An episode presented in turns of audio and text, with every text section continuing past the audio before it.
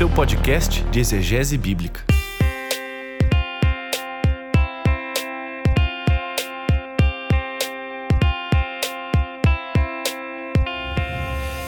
Olá, olá pessoal, aqui é o Paulone, sejam muito bem-vindos a mais um episódio do podcast Contexto, o seu podcast de exegese bíblica. Estamos já no episódio de número 32. 2. E hoje nós trazemos para você o segundo episódio da nossa série de podcasts sobre a teologia de Nicholas Thomas Wright, N.T. Wright. Hoje nós vamos falar sobre a sua biografia sobre Paulo, lançado recentemente pela Thomas Nelson Brasil. Mas antes eu gostaria de deixar um convite muito especial para você. Participe conosco do curso Surpreendido por N.T. Wright, um curso onde eu, Marcelo Cabral e Victor Fontana oferecemos para você uma explicação explicação geral desse teólogo tão importante dos nossos tempos, com um olhar de análise, de crítica e também para ajudar você a entender quase tudo que o Anti-Wright ele tem a dizer sobre Novo Testamento, Bíblia e sobre espiritualidade. É um curso que ao mesmo tempo tem uma pegada teórica, mas com muita aplicação prática e missional. O link para esse curso está na descrição desse podcast e esse episódio faz parte desse curso que antes estava sendo oferecido pela Associação Brasileira de Cristãos na Ciência, mas que hoje está aqui disponível para todos vocês. Então faça a sua inscrição e a partir de agora acompanhe essa conversa que ficou muito legal.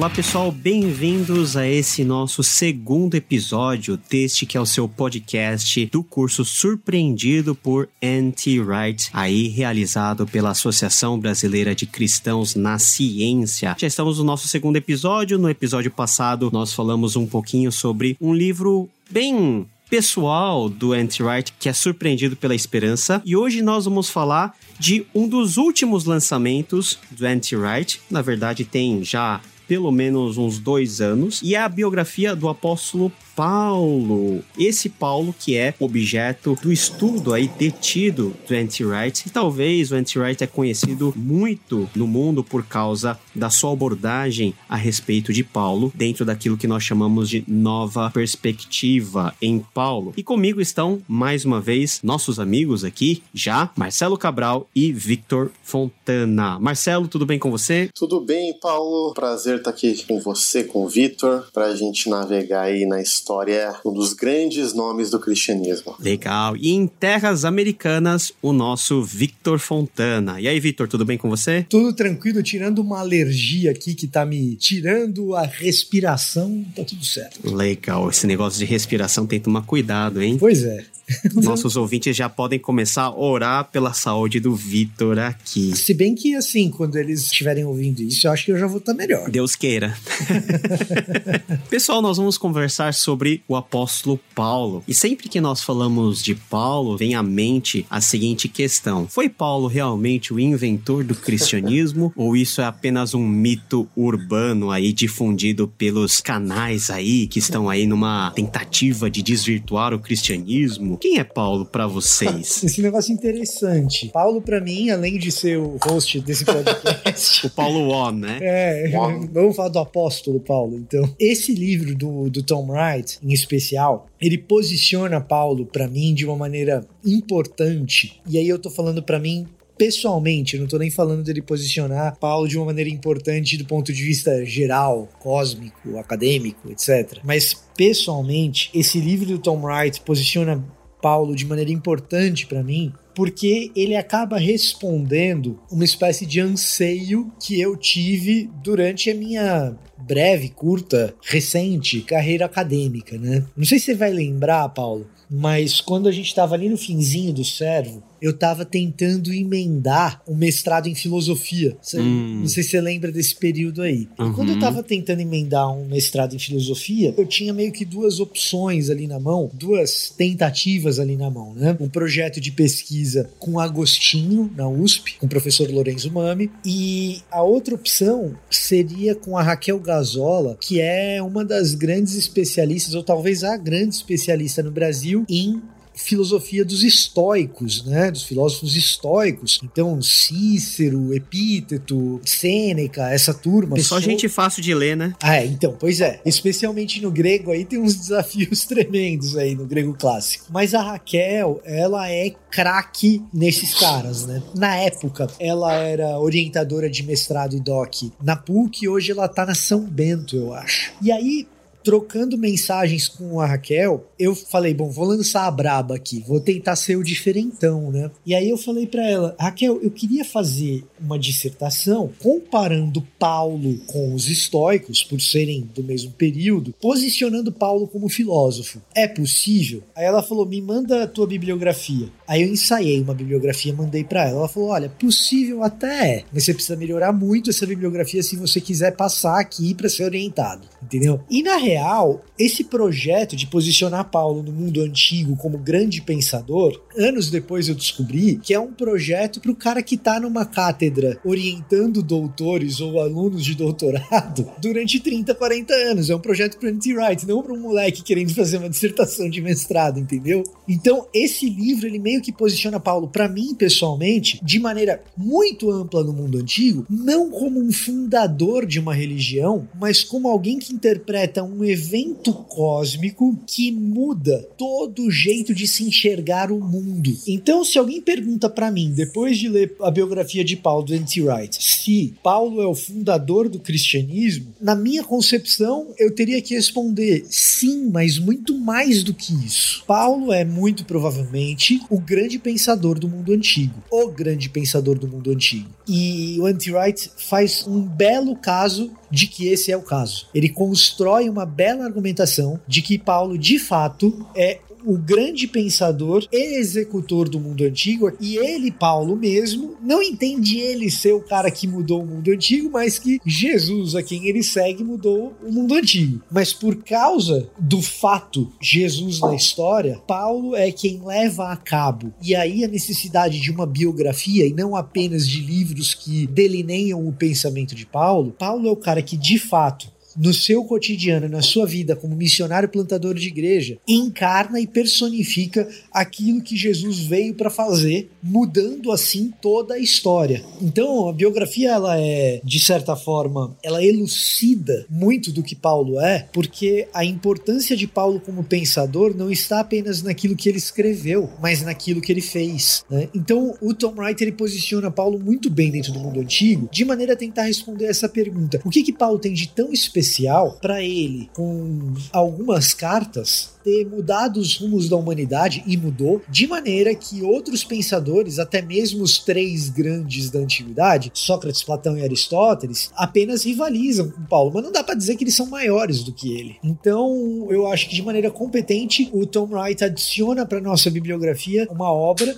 que eu arrisco até dizer mais importante do que muitas teologias paulinas que nós temos no mercado. Até porque biografia de Paulo boa e moderna, a gente ficava com Jerome Murphy O'Connor, que já é uma coisa um pouco mais antiga, né? Então, dentro do gênero, ele acabou aqui colocando uma, uma marca nova, importante. Talvez o Douglas Campbell tenha alguma coisa mais ou menos no mesmo parâmetro, mas o Campbell, em termos de calibre, não é um teólogo ou professor do mesmo calibre calibre do Tom Wright. É um cara importante, bom, leia Douglas Campbell se você tiver oportunidade, mas não é do mesmo calibre do Tom Wright, né? Oportunidade e tempo, né? Porque cada calhamaço que ele escreve, né? Então eu acho que o Anti Wright é melhor escritor que o Campbell, inclusive, tá? Assim, tem alguns autores aí de Novo Testamento que escrevem extensivamente, não por serem hábeis, mas precisamente pelo contrário, por falta de capacidade de síntese. E o Tom Wright, quando escreve alguns livros menores, o Richard Bockham, quando escreve alguns livros menores, o Larry Hurtado, quando escreveu alguns livros menores, mostram que tem essa capacidade de síntese de serem bons escritores. O Douglas Campbell às vezes eu acho que ele é prolixo, acaba sendo longo por ser prolixo. E aí, Marcelo, qual que é a sua síntese, né? A percepção particular sobre Paulo, sobre a importância dele, sobre a importância dele dentro do cristianismo e também sobre a importância dele na sua caminhada de fé com Jesus. Cara, depois dessa síntese do Vitor, a gente fica até sem palavras, né? Mas, bom, acredito que muitos dos que, como eu, né, experienciaram algum tipo de conversão, ou seja, não nasceram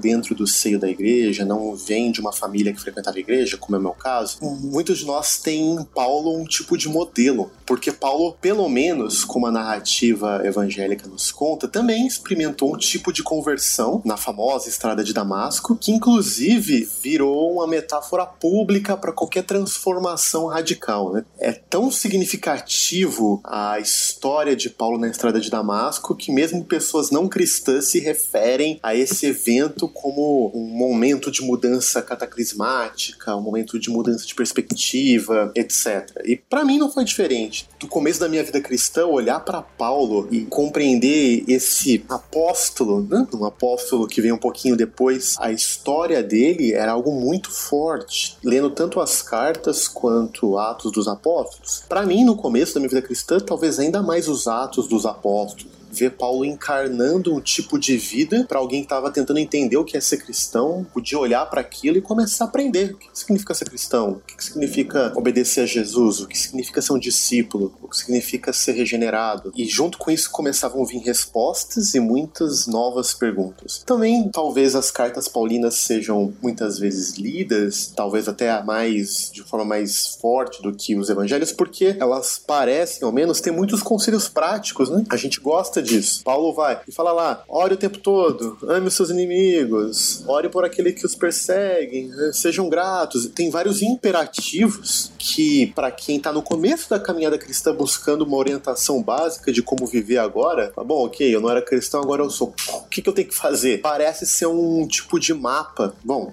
um mapa que nos orienta. Agora, eu acho que o Victor levantou um ponto muito importante, talvez seja um dos motivos pelos quais eu gostei tanto desse livro da Nietzsche Wright, mas gostei muito mesmo, é porque tem um jogo fino aí hum, entre Paulo, teólogo, e defende Nietzsche Wright. Paulo, o primeiro teólogo da igreja, o teólogo que fundou, por assim dizer, as bases teológicas para a igreja cristã, que conseguiu teologicamente justificar uma família que é enraizada na história do povo de Israel, mas que inclui agora todo o povo gentil, que para nós hoje não é algo que a gente discute, mas naquele momento era questão crucial. E esse é um ponto, né? Como que, de um lado, eu não descarto a história de Israel, eu não descarto ela. Ela é a raiz, e a raiz do modo que Deus vem operando desde Abraão. Mas então, a partir dessa história, como incluir as outras etnias, os gentios, os povos que adoram outros deuses? O que, que significa isso? Então, de um lado, o livro mostra isso muito bem, mas por outro, e daí tá o lado encantador encantador para mim vem um lado um pouco poético e imaginativo do Nietzsche Wright de narrar acontecimentos da vida de Paulo, tentando enxergar dentro da mente, do corpo, da carne paulina o que, que ele estava passando.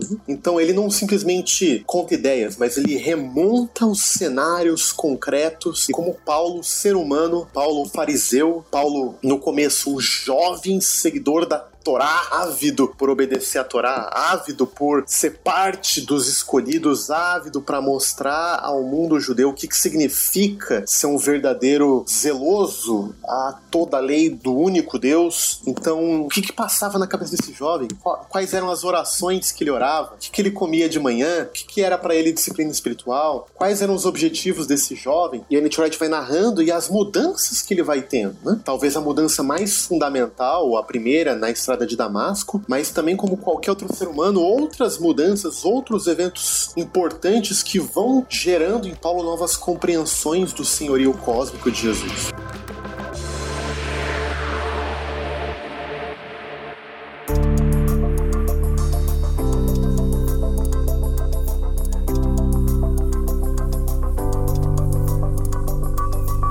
Então, tem uma coisa importante nisso que o Marcelo citou, que é o fato de alguns elementos que a gente geralmente, quando lê as epístolas, pensa neles de maneira muito abstrata, e na narrativa do Tom Wright, escrevendo uma biografia, esses elementos eles ganham vida, ganham cor, ganham dimensões concretas de uma biografia de alguém, de uma história que está sendo contada. Por exemplo, quando a gente pensa ali em Romanos 9, quando Paulo se lamenta na sua epístola, na sua missiva aos romanos a respeito daqueles irmãos judeus a quem ele pregou, mas que eventualmente não entenderam que Jesus era o Messias prometido e que ele sofre com aquilo. A gente percebe um grande pesar em Paulo com aquele fato, com aquele elemento. O biógrafo, ele se obriga a fazer a pergunta e que às vezes a gente como exegeta não faz e nós estamos errados em não fazer, né? Quem são essas pessoas? Esses judeus que não aceitaram Jesus como verdadeiro Messias não são judeus retóricos de um ensaio de Paulo. São pessoas de verdade. E o biógrafo se obriga a imaginar quem seriam essas pessoas. Talvez os pais de Paulo, talvez os irmãos, de quem a gente não conhece, irmãos de sangue, né? A gente não ouve falar a respeito deles. Será que de repente ele tinha uma noiva? Então o biógrafo ele fala o seguinte: a gente não sabe quem são essas pessoas, mas Paulo conheceu pessoas de verdade. E aí nós somos convidados a exercer a simpatia e calçar os sapatos de Paulo, se sentir no lugar dele para tentar imaginar quem seriam essas pessoas do nosso relacionamento, do nosso ambiente, que uma vez que apresentados a mensagem de Jesus não aceitaram aquela mensagem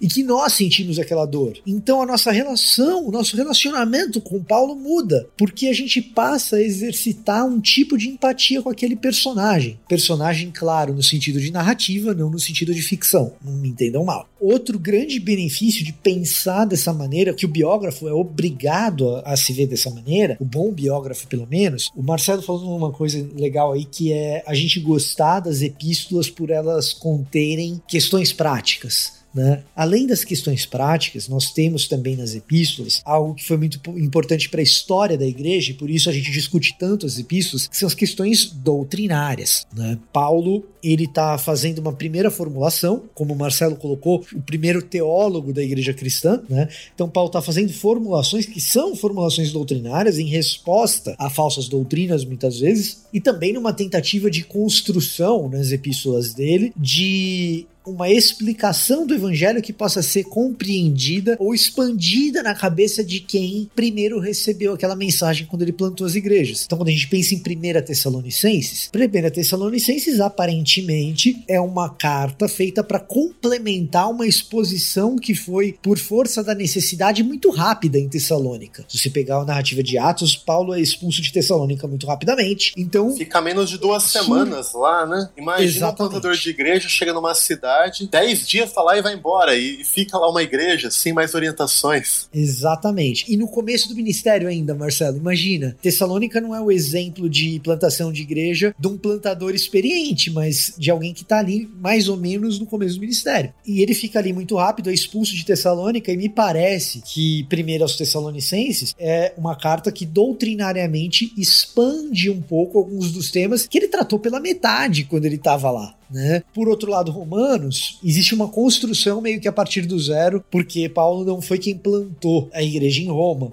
Né? Então, deixa eu explicar aqui o que é o evangelho. E aí você tem várias construções doutrinárias. O que, que bom biógrafo, num caso desse, é obrigado a fazer? O bom biógrafo, num caso desses, ele é obrigado a pensar como essas construções doutrinárias delinearam as práticas de vida daquela pessoa. Aquele conjunto de crenças se observa de alguma maneira na biografia, nas atitudes desse cara. Então, se critica muito o N.T. Wright por um distanciamento da justificação pela fé. Agora eu vou lançar a braba aqui de novo. Talvez devesse ter falado isso no nosso episódio de Nova Perspectiva, né? Mas tudo bem, vou falar agora. Questiona-se muito o N.T. Wright por causa da justificação pela fé. Eu não conheço nenhum autor proponente da justificação luterana pela fé, dos que batem muito forte nesse aspecto aspecto e criticam o anti-right porque ele se distancia da justificação luterana, eu não conheço nenhum autor desse tipo de estirpe né, que tenha tão bem elaborado o que é justificação pela fé na vida de Paulo quanto o Anti-Wright faz com Filemon. Então, poxa, o Anti-Wright é o cara que bate tanto assim na justificação pela fé. Vai ler o que, que o Anti-Wright escreve a respeito de Filemon e como ele posiciona Paulo. E, de novo, a tarefa do biógrafo é uma tarefa de posicionamento, porque é um recorte editorial. Né? É um recorte da vida do cara. Você não tá narrando a vida do cara inteira. Você tá narrando aquilo que você teve acesso e aquilo que você selecionou. Então você acaba posicionando aquele biografado de alguma maneira. O N.T. Wright posiciona Paulo como alguém que vivencia a justificação pela fé e vivencia isso nas suas recomendações, na vida prática e quando ele age com Filemão e com Onésimo, personificando a justificação pela fé, no jeito de fazer ministério, no jeito de receber uma pessoa como Cristo nos recebeu. Eu não conheço autor que defenda a justificação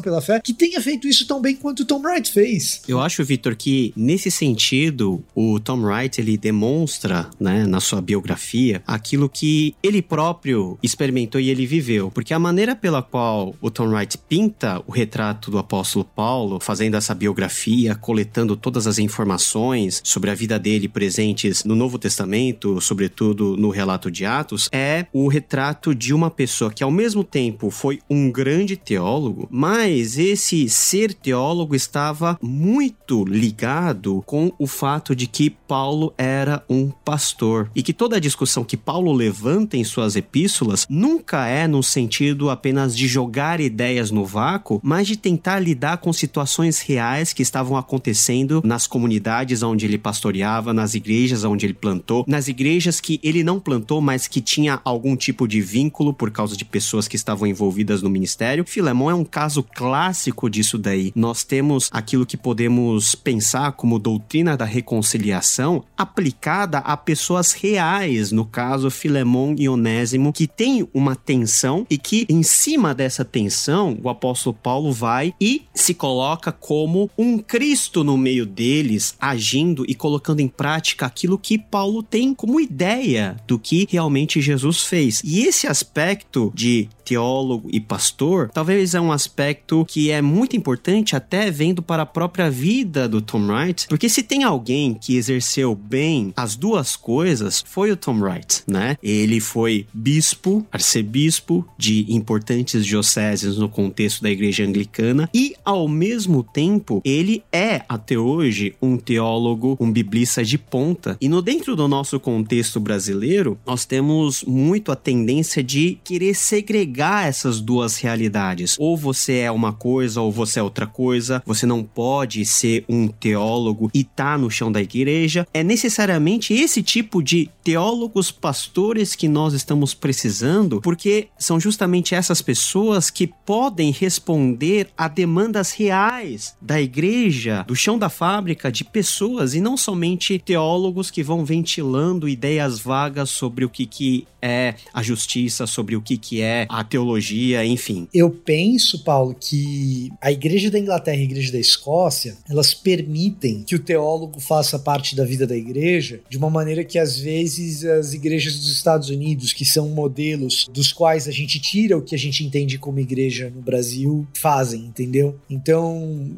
o que, que acaba acontecendo muitas vezes? A gente tem a ideia do pregador, nós brasileiros temos a ideia do, do pregador, do pastor bem-sucedido, como um homem de comunicação, como um cara descolado, né, pragmático, um gestor, então, se não é um comunicador, é um gestor. Dificilmente o cara de sucesso, né, o pastor tido como pastor bem-sucedido, é um pensador. Eu acho que Existe espaço para todos esses perfis. Eu acho que a gente precisa reformular nossa ideia do que é um ministério bem-sucedido. O ministério bem-sucedido deveria ser um ministério em que o pregador aparece menos, o pensador aparece menos, o gestor aparece menos, o comunicador aparece menos, Jesus aparece mais. Eu acho que Paulo iria nessa direção, inclusive, e eu acho que o Tom Wright vai nessa direção muitas vezes. Embora a gente trate o Tom Wright como uma espécie de estrela do rock da teologia, ele me parece um tanto avesso a esse tipo de. De associação, né? É, de ministério personalista que a gente tem e tal. Então, tem um lado aí nessa história que é um lado assim: nós somos fruto da cultura no meio do, da qual a gente está imerso. E hoje a gente tem uma cultura da celebridade. O pensador, ele vai ser celebridade entre pensadores, entendeu? Ou entre pessoas que são diletantes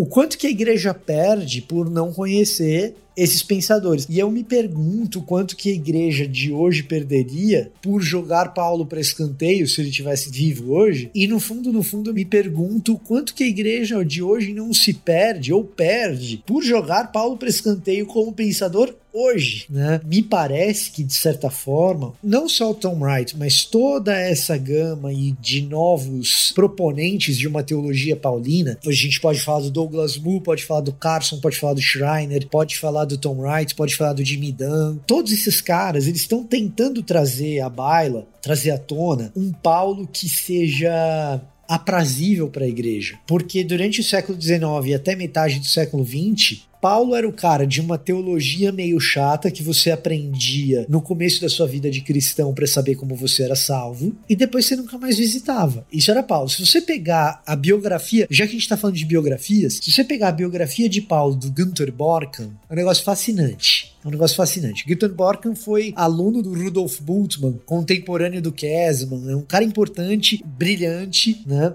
E a biografia do Borkan Paulo Vida e Obra foi publicado pela Academia Cristã, tem em português. A biografia é muito legal, ela é muito bem feitinha. Só que ele separa, diferente do Tom Wright, ele separa. Então ele faz a primeira metade é biografia, a segunda metade é teologia, vida e obra certo? Os primeiros dois terços são biografia, o último terço é teologia de Paulo. E as duas coisas não se conversam. É muito engraçado isso. É muito engraçado. As duas coisas não se conversam. E você lê aqueles primeiros dois terços e você vê uma vida de Paulo vibrante. Você deseja estar do lado daquele cara. E aí você lê a teologia dele no terceiro terço e é um negócio hermético, fechado, árido, seco daquela teologia que você aprende no começo da tua vida de cristão, que te faz nunca mais querer ir numa escola dominical, né? Você fala assim, beleza, agora eu já sei o suficiente que eu preciso para poder ser batizado.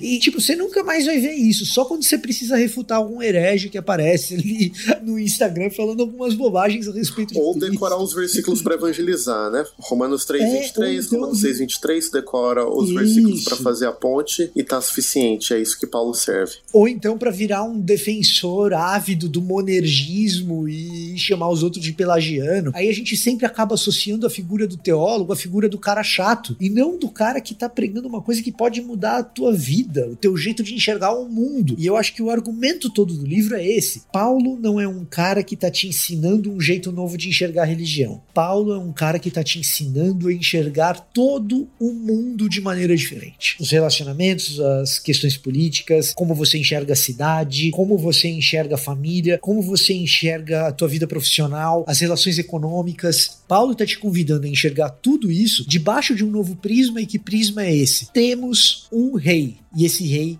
é o Messias que ressuscitou e aguardamos pelo momento que ressuscitaremos junto com ele. É isso aí. É o Messias que foi crucificado pelo império, o império que promete paz pela espada, mas é um Messias que trouxe a paz pelo seu sangue.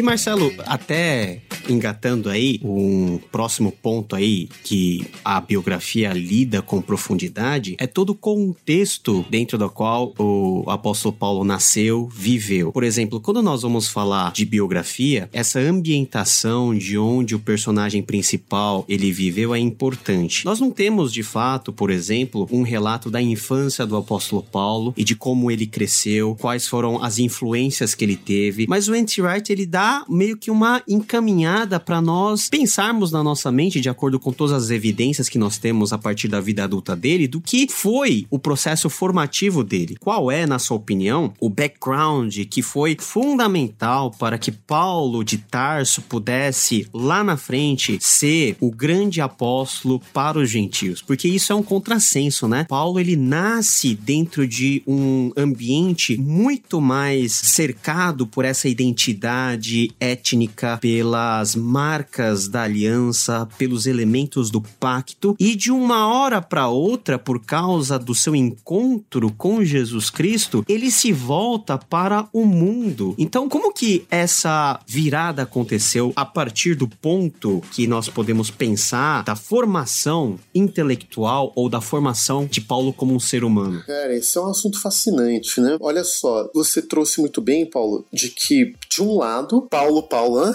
que o o nosso Paulo bíblico, em todas as suas cartas, ele respira identidade judaica ele conhece a Torá, ele ama a Torá, ele cresceu, e a gente sabe pelo relato de Atos, e mesmo pela sua auto-identificação lá em Filipenses capítulo 3, como um fariseu, um grupo pequeno, seleto no povo de Israel, daqueles que faziam parte desse grupo altamente comprometido com a lealdade à Torá, com a lealdade com a ação de Deus para trazer a restauração de Israel, um grupo que era crítico de como boa parte do povo judaico vivia comendo e bebendo, né, como nos dias de Noé, eles olhavam para muitos do seu povo que de um lado sofriam a tensão geopolítica, social, mas não estavam profundamente é, ligados à lealdade à Torá, um dos grupos mais zelosos, a gente sabe disso, mas também lendo as suas cartas, mesmo em Atos dos Apóstolos, a gente sabe que ele era alguém que tinha um profundo conhecimento, conhecimento até erudito do mundo greco-romano, a gente pode dizer. Olha só que interessante, muitas vezes as pessoas procuram nas cartas de Paulo ou citações ou referências diretas, sejam a poetas ou a filósofos gregos. Mas o próprio estilo da escrita paulina, a forma de escrita epistolar, revelam alguém que conhecia as regras retóricas, os ritmos, as regras epistolares do mundo greco-romano e as dominava muito bem. Então, alguém que transitava nesse mundo. Então, o nosso Paulo de Tarso é Tarso era um é um pouco difícil a gente usar termos contemporâneos, mas era em alguma medida um centro intelectual do mundo greco-romano. Né? Havia em Tarso um centro de formação importante. Era um lugar provavelmente que muitos romanos, inclusive cidadãos romanos, iam para lá para estudar, para aprender retórica, aprender matemática, geometria, filosofia natural, poesia, métrica etc., o currículo universitário do mundo antigo, Tarso era um desses lugares. Agora, sabendo também que Paulo fariseu, é provável, e vocês podem, por favor, me corrigir, ampliar, que em algum momento da sua vida, não sabendo lá no começo da sua adolescência, talvez ele tenha ido a Jerusalém e passado lá anos de formação com alguns dos importantes mestres da lei, própria Jerusalém, algum lugar da Judéia, né? e ele tenha lá tido essa formação importante. Agora, um outro ponto que Nietzsche Wright levanta interessante é que às vezes a gente pode pensar assim: ó, judeus que viviam em Jerusalém ou nas proximidades eram judeus mais zelosos, e judeus que vivem na diáspora são menos zelosos. Mas ele aponta uma coisa interessante que é: bom, para um judeu que está lá em Jerusalém, você tem o templo perto de você, você tem as suas raízes que mais evidentemente marcam a sua identidade como judeu. Agora, alguém na diáspora, longe da sua terra natal, a terra que é o, tem o centro do significado da sua religião, para você manter sua identidade numa cidade onde a maioria são praticantes do paganismo, adoram ídolos, comem comidas proibidas, etc., você tem que ter um afim com um zelo muito mais radical se você quis se manter fiel. Hein? Então, esses são alguns dos contextos para a gente entender a formação de Paulo. Agora, uma palavra que talvez seja fundamental a gente entender é a palavra zeloso o zelo de Paulo. Paulo era alguém profundamente zeloso. É provável, até o N.T. Wright fala que um dos seus heróis seja Finéias e tem lá toda a história, né, de Finéias como aquele que creu em Deus e a essa crença ele foi acreditado como justiça, que é o único outro momento no Antigo Testamento onde essa frase aparece, além de Gênesis 15, 6, né, quando diz que Abraão creu e isto foi acreditado como justiça. Finéias creu e isso foi acreditado como justiça, mas olha só, né, o contexto deixa claro que essa crença de Finéias não era concordar intelectualmente com uma doutrina, mas era uma profunda lealdade à lei divina divina, a santidade de Deus, a justiça divina, enquanto alguns dos seus irmãos da sua etnia estavam uh, por assim dizer, vivendo de um modo não respeitoso, não santo, não condizente com a santidade do Deus de Israel, o Deus que havia os libertado do Egito. Então, esses personagens que Paulo provavelmente ouviu crescendo, os salmos confessando, né, o reinado cósmico de Deus, os profetas que acusavam Israel de ter pecado contra o Deus verdadeiro e de terem abraçado a idolatria dos povos estrangeiros, isso tudo informava um coração zeloso que buscava com todas as suas forças forças e possibilidades, ser um leal adorador de Yahweh, um verdadeiro praticante da Torá, um judeu de judeus, um verdadeiro fariseu. E a gente não pode esquecer também que há implícito uma referência ao zelo dos próprios macabeus, que na época de Paulo eram os grandes heróis, né? Então, há essa referência que o próprio Anti-Wright faz menção sobre o zelo de todos os heróis que fazem parte dessa história, né, da história do povo judeu e que de alguma maneira, por causa do seu encontro com Jesus, é revertido, né, para um outro tipo de zelo. Paulo, ele vive um tipo de zelo antes da sua conversão, que é um zelo pela lei, mas depois ele tem esse zelo totalmente transformado para um zelo pautado no evangelho, no cuidado ao seu rebanho e no cuidado ao próprio teor dessa mensagem que ele trata com tanto carinho, expandindo e colocando novos marcos que nos ajudam a viver a vida cristã numa dimensão muito maior, por exemplo, do que os próprios ensinamentos de Jesus, tal qual temos nos evangelhos, eles estabeleceram, né? E Paulo, só uma questão muito importante que você falou agora é que o zelo de Paulo foi transformado, mas ele não foi só mudado de pessoa, né? Como se ele fosse transferido da Torá para Jesus. Isso é verdade. O zelo que ele tinha pela Torá, de alguma forma, Jesus incorporou isso com uma presença encarnada do Deus verdadeiro. Mas é um modo desse zelo. Então, o zelo antes que tinha como marca uma espada de perseguição, teve que se mostrar como um zelo que tinha como marca a misericórdia, porque ele também foi alvo dessa misericórdia. O zelo dele não poderia ter outra face senão a face da misericórdia do mestre a quem ele servia. É, tem um verbo hebraico que quando a gente entende o que ele significa, eu acho que resume bem como o zelo funciona que é o verbo guardar, que a gente geralmente traduz como guardar, que é o chamar,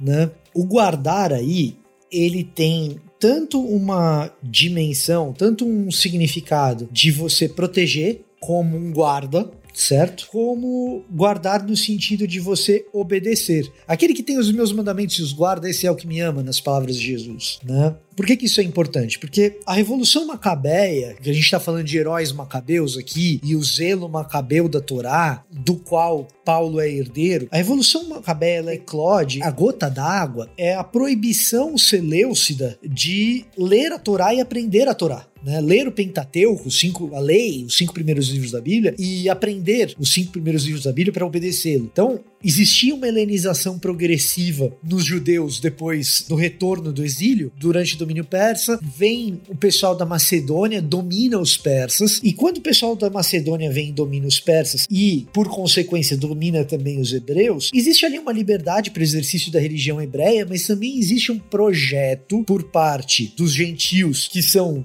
macedônicos, e mais especificamente macedônicos de estirpe de Seleuco, então Seleucidas, existe ali um projeto de helenização do mundo, ou seja, de fazer com que a cultura grega permeie todos os povos. E aos poucos o judaísmo vai se helenizando no pós-exílico, antes de Cristo ali, né? Depois do retorno da Babilônia, mas antes de Cristo. E ali dentro surgem grupos de judeus que são mais adeptos dessa helenização ou mais reativos a essa helenização. E eles formam grupos políticos mesmo. Quando os seleucitas vão lá e proíbem a leitura da Torá, a leitura da, da lei, ali surge uma revolução. E essa revolução, ela é liderada pelos macabeus. Então, acho que é importante dar esse contexto, sempre lembrar que isso acontece. Por quê? Porque a ideia de zelo tem tudo a ver com a ideia de guarda da lei. Por que, que eu preciso guardar a lei? Porque os Seleucidas e depois dos Seleucidas os romanos, e esses helenistas, filhos da mãe, eles estão querendo destruir a minha cultura. E se eles estão querendo destruir a minha cultura, a ponto de ir à guerra por causa disso, eu vou à guerra também, então eu vou guardar a lei como ninguém nunca guardou antes. Essa é a ideia de zelo. É uma ideia de guarda contra os gentios. A obediência à lei é uma maneira de manifestação concreta da minha identidade cultural contra essa identidade cultural pervasiva que quer corromper a minha cultura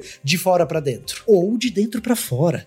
Como assim de dentro para fora? Esses herodianos, esses saduceus aí, por exemplo. Quando Paulo encontra com Jesus em Damasco, isso muda. Por quê? Porque se Jesus é um falso profeta, ele é só mais um Messias aí que morreu nas mãos do Império Romano. E se ele morreu nas mãos do Império Romano, certamente ele era um falso Messias, porque o projeto de judaização do mundo contra os helenistas, né? Não pode ser levado a cabo por um Messias morto. Agora, se o Messias, depois de morto, apareceu ressurreto na minha frente, significa que ele venceu o símbolo máximo da opressão gentílica. Ele venceu a própria cruz. Os romanos crucificaram e ele ressuscitou. E se existe ressurreição, aquela lei que eu guardo contra os gentios, o que, que ela diz? Ela diz que essa lei que eu estou guardando tão fervorosamente, o que ela diz em relação aos gentios é que os gentios não são meus inimigos, mas os gentios são aqueles que serão abençoados pela minha guarda da lei. E se o Messias já venceu os gentios, portanto chegou o momento de incluí-los para debaixo da bênção da lei que foi cumprida e perfeitamente guardada por Jesus o Messias. Então, esses gentios são inclusos na família agora, porque eles estão sendo alcançados pela bênção da lei que foi totalmente cumprida em Cristo Jesus, que morreu e ressuscitou. A dinâmica muda, o gentio deixa de ser inimigo e passa a ser um membro da família. A guarda, ela continua, o zelo continua, mas o zelo agora me faz com que eu queira cumprir a consequência da lei ter sido cumprida. E qual é a consequência da lei ter sido cumprida? O fato de que os gentios estão sendo alcançados pelo verdadeiro Messias que venceu de uma vez por todas a opressão gentílica quando venceu o símbolo máximo de opressão que é a cruz. Em outras palavras, a centralidade da teologia paulina para o Tom Wright, e acredito eu para Paulo também, é a ressurreição. A partir da ressurreição, eu falo, não tem alternativa a não ser incluir os gentios, porque a lei estava dizendo isso, que quando ela fosse cumprida, quando Israel cumprisse a lei, Deuteronômio capítulo 4, os gentios viriam até Israel para se converter. Então, é, é mais ou menos por aí aí que acontece essa chavinha.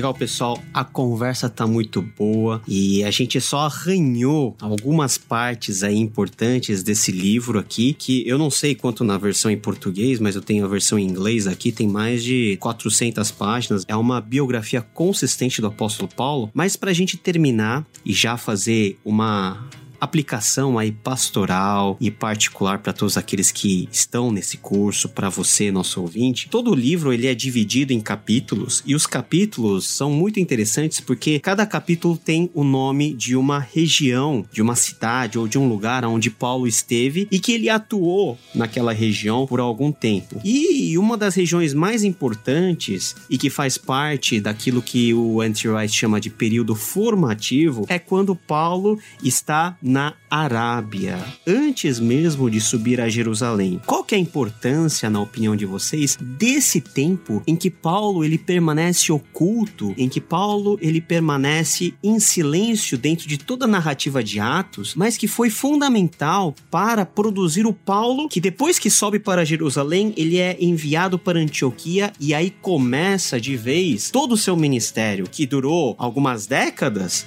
mas que foi fundamental para forjar o cristianismo e levar o cristianismo até as fronteiras mais longínquas do mundo mediterrâneo. Qual que é a importância do período desse deserto que Paulo teve? Cara, o, assim, tanta coisa bonita para pensar e, e desafiador ao mesmo tempo. Para mim, uma das questões importantes é, às vezes a gente minimiza ou romantiza muito a experiência de conversão, se a gente assim pode chamá-la de Paulo, e o que aconteceu com ele depois, né? Mas imagina aí é, você tá ouvindo esse podcast, você tem um encontro com Jesus e esse encontro lhe revelar que a forma como você tem vivido, a forma como você tem interpretado o mundo e até a escritura tá completamente errada que o seu zelo por Deus é bom, mas a manifestação dele é deturpada e que o modo como você tem buscado Deus é um modo enganoso. Imagina isso para um jovem tão zeloso, tão convicto quanto Paulo. A mistura de espanto, de maravilhamento, de dor, de sofrimento que isso causou.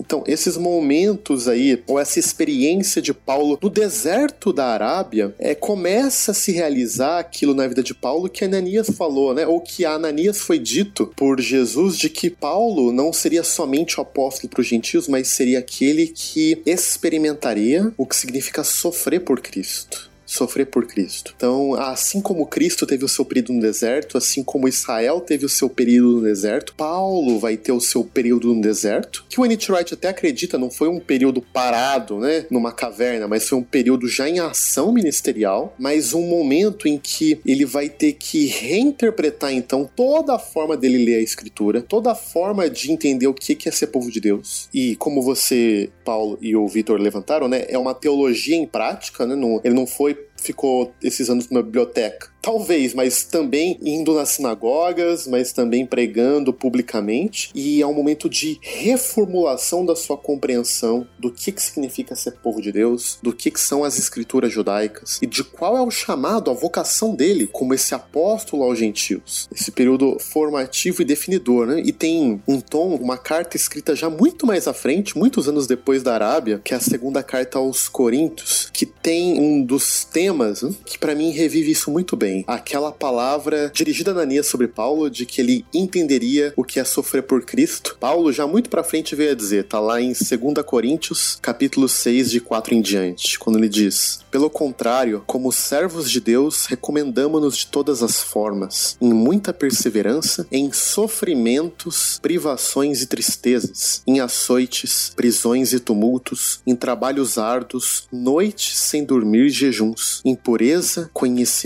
paciência e bondade, no Espírito Santo e amor sincero, na palavra da verdade, no poder de Deus, com as armas da justiça, quer no ataque, quer na defesa, por honra e por desonra, por difamação e por boa fama, tidos por enganadores, sendo verdadeiros, como desconhecidos, apesar de bem conhecidos, como morrendo, mas eis que vivemos, espancados, mas não mortos, entristecidos, mas sempre alegres, pobres, mas enriquecendo a muitos, nada tendo, mas possuindo tudo. Esse foi o apóstolo que precisou perder tudo para ganhar tudo. Ouvindo isso, eu fico até encabulado de falar qualquer coisa. Do, do, ponto de vista prático, eu acho que não precisa ser adicionado nada. Quando a gente fala desse período de Paulo na Arábia, existe alguma controvérsia. A sugestão do anti-right, que não é original dele, mas vem de uma controvérsia acadêmica, do que Paulo teria feito nesse período. Autores diferentes vão sugerir coisas diferentes porque o texto não é claro. Gálatas parece sugerir, quando Paulo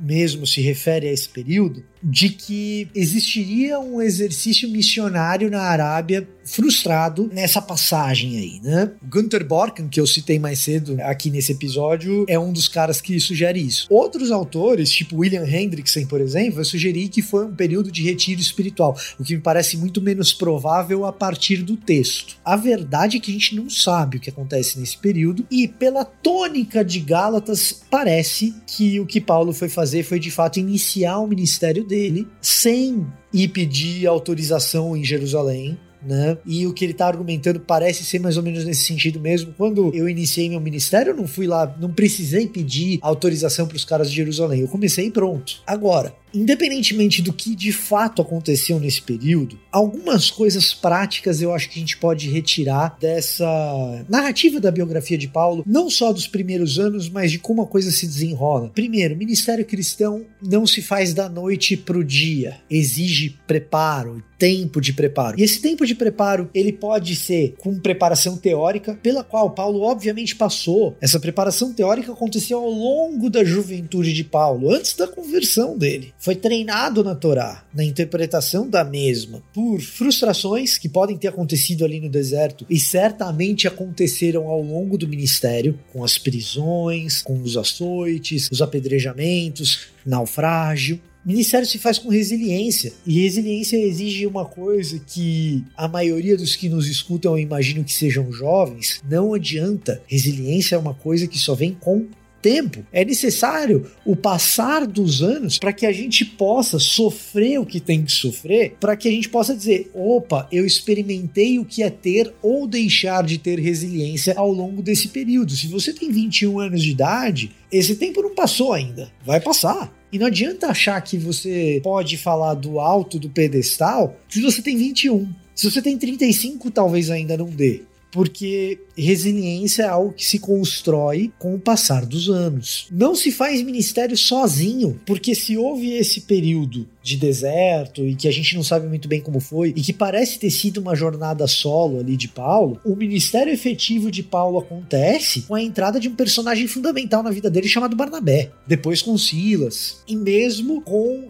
alguns que são seus parceiros de ministério e até discípulos, como Lucas, mas ministério não se faz em carreira solo. Então, se faz ao longo do tempo, se faz com preparo e anos de preparo, se faz com resiliência, não se faz sozinho. Essas são coisas práticas que eu acho que todo cristão deveria ter em mente quando vai trabalhar no corpo de Cristo. Independentemente de você ser um líder leigo ou de você estar tá buscando uma formação mais em tempo integral, uma vocação mais em tempo integral, tenha em mente que paciência é fundamental. Paciência não significa que você deve esperar para fazer. Paciência significa que você ainda não tem condição de ser um grande líder às vezes mas que você precisa esperar. Você pode começar a fazer. Aliás, começar a fazer é o que vai gerar esses calos que você vai ter depois. Eu acho que a vida de Paulo ensina a gente algumas coisas que, assim, se alguns dos nossos líderes cristãos evangélicos hoje olhassem para essas coisas, estariam fazendo, e, e eu estou falando dos líderes nacionais em ambiente brasileiro e norte-americano, alguns desses nossos líderes, pregadores, celebridades, interromperiam o que estão fazendo agora para fazer outra coisa, porque estão fazendo o inverso daquilo que Paulo fez. O que, que dá para acrescentar sobre isso, né?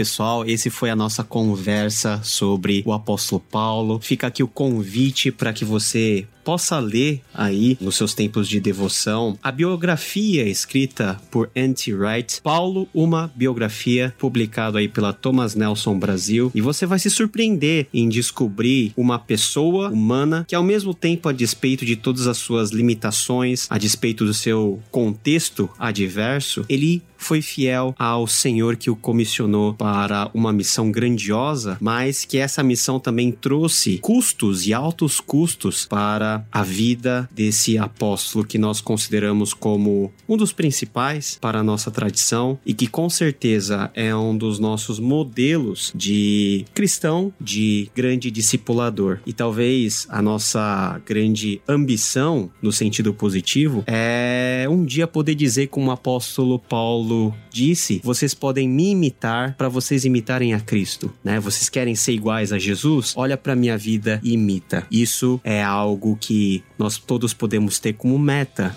como cristãos e também como líderes dentro dos nossos contextos, da comunidade e também da igreja. Marcelo, muito obrigado aí pela conversa, que Deus te abençoe. Também, meu querido, prazer é sempre meu. E Vitor, continuamos aí no próximo podcast, aprofundando mais aí na obra ou nas obras do nosso bom velhinho Tom Wright. Eu que agradeço pelo convite, até a próxima. Pessoal, até a próxima, que Deus te abençoe e nos vemos no próximo episódio.